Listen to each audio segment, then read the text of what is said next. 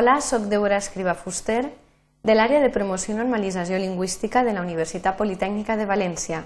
Us dono la benvinguda a la sessió en què treballarem els indefinits cada, cadascú i cadascun. Els objectius d'aquesta sessió són els següents. Veure en primer lloc l'ús de, de, del determinant indefinit cada, en segon lloc l'ús del pronom indefinit cadascú, en tercer lloc l'ús del, del determinant indefinit cadascun, en quart lloc, veure les vacil·lacions que tenim entre els usos de cada, cadascú i de cadascun. En cinquè lloc, fer un resum de la unitat. En sisè lloc, donar-vos una bibliografia i uns recursos de referència. I en setè lloc, una informació de contacte per tal que us poseu en contacte amb mi si teniu algun dubte. Imaginem que una companya ens ha deixat aquesta nota que ens permetrà fer una reflexió sobre els usos dels tres determinants indefinits que acabem de, de comentar, que analitzarem. La llegim. Diu, bon dia, Jaume. Recordo que cada setmana cal preparar la sala d'actes. S'han avisat els ponents, cadascú portarà l'ordinador. Si no porten ordinador, n'has de portar un a cadascun dels ponents. També s'ha de donar un llapis de memòria a cadascun. A més, cal dur ventalls, els ponents ens demanen unes coses. Moltes gràcies per l'ajuda. Fins ara. Carme. Ens fixem que hem destacat els usos de cada, cadascú, cadascun i també l'expressió introduïda per l'article indeterminat unes que ens permet enfasitzar eh, eh, esdeveniments o fets. Passem, en primer lloc, a reflexionar sobre l'ús del determinant indefinit cada.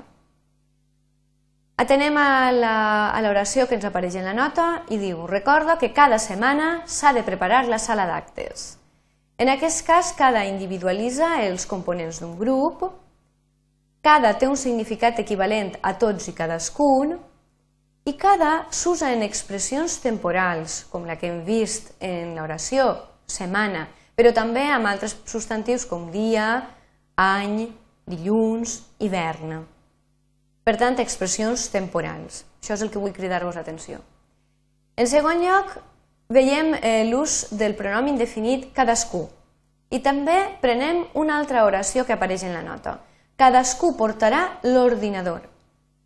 Molt important, la posició de cadascú, encapçalant en aquest cas l'oració, va seguida del verb.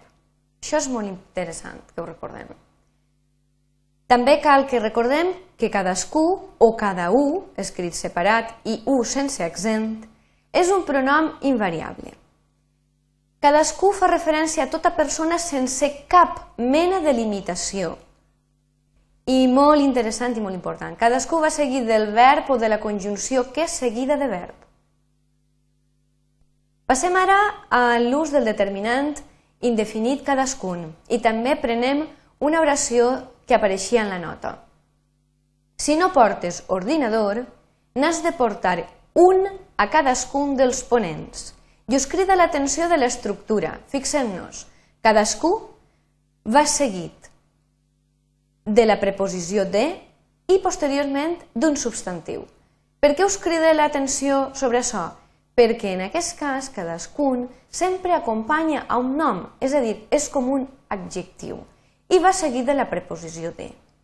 Aleshores, cadascun i flexió, és a dir, cadascuns, cadascuna, cadascunes, es pot escriure també separant l'article indeterminat, cada un. Són adjectius indefinits, com us acaba de comentar. Cadascun fa referència a cada persona o element d'un grup delimitat en la ment del parlant. Així parlem de delimitació. I cadascun va seguir de la preposició de més un substantiu, que era el que us havia insistit abans. Continuem amb usos del determinat indefinit cadascun i atenem també a aquesta altra oració que ens apareix en la nota. També s'ha de donar un llapis de memòria a cadascun Atenció, cadascun, a més de poder acompanyar a un substantiu, sempre que entremig tinguem la preposició de, també pot actuar de pronom, però sempre que se sobreentenga sempre que se sobreentenga la referència a la qual nosaltres eh, eh, tenim en ment. És a dir, fixem-nos en aquesta frase, per si no queda clar l'explicació.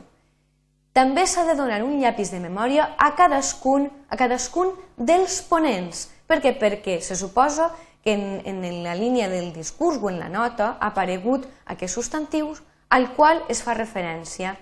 Per tant, en aquest cas sí que podem utilitzar cadascun com a pronom, però sempre que faça això, quan la referència estiga implícita. Ara, en quart lloc, passem a les vacil·lacions entre els usos de cada, de cada, cadascú i cadascun. Molt interessant aquest punt. Uniflexió s'usa en lloc de cada per a intensificar algun fet o algun esdeveniment. Recordem la frase que ens apareixia en la nota i la persona que l'ha escrita ho ha escrit bé, però imaginem que haguera escrit això. Els ponents ens demanen cada cosa, això moltes vegades ho diem i ho escrivim. Doncs no hem de dir, no hem d'utilitzar cada en, per tal d'intensificar un fet, sinó que hem d'utilitzar un i flexió. I ens queda la frase així. Els ponents ens demanen unes coses. Continuem amb les vacil·lacions i ara sí. Parlem d'aquest punt. Cal evitar usar cadascun davant de verb o la conjunció que. No direm cadascun portarà l'ordinador, sinó que direm cadascú portarà l'ordinador. D'altra banda, cal evitar usar cadascú davant de la preposició de. No direm, si no porten ordinador, n'has de portar un a cadascú dels ponents. Això estaria malament. Estem utilitzant un pronom que sempre ha d'anar seguit de verb o de la conjunció que davant de la preposició.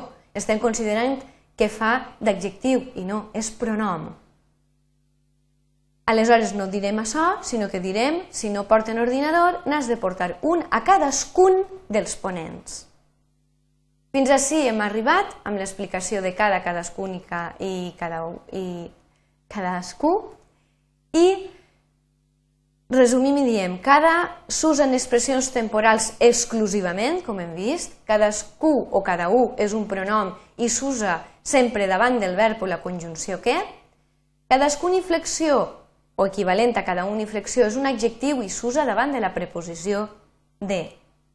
Us donem una bibliografia i uns recursos de referència per a l'aula, per al CAF i per a treballar en línia a través de, de l'àrea de promoció i normalització lingüística podeu trobar aquest enllaç i una informació de contacte. Moltes gràcies per la vostra atenció.